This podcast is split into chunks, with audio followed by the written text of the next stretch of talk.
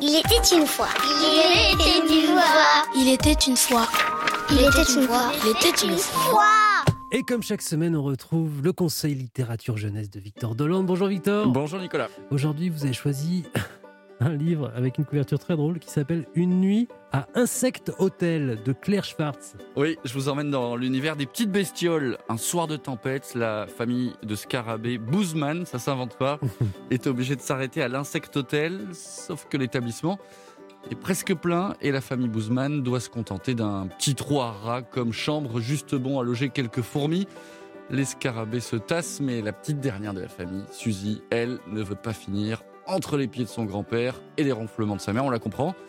Elle sort malgré les rumeurs effrayantes qui circulent dans cet hôtel. Les rumeurs Mais qu'est-ce qui se passe à l'Insect Hotel Eh bien, des trucs bizarres, Nicolas. Selon la rumeur, une chose aussi gluante que flippante entrait les couloirs de l'hôtel.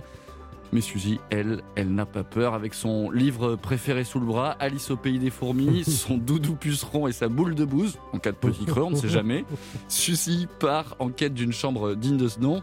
Elle croise un cuistot coléoptère surexcité, une cigale en plein karaoké, un bourdon qui donne le bourdon et un congrès de coccinelle. La nuit tombe et tout d'un coup, bah, elle tombe sur un mystérieux insecte. Mais je m'arrête là. Et oui, c'est frustrant, je sais, mais je fais Quel pas pour raconter la fin.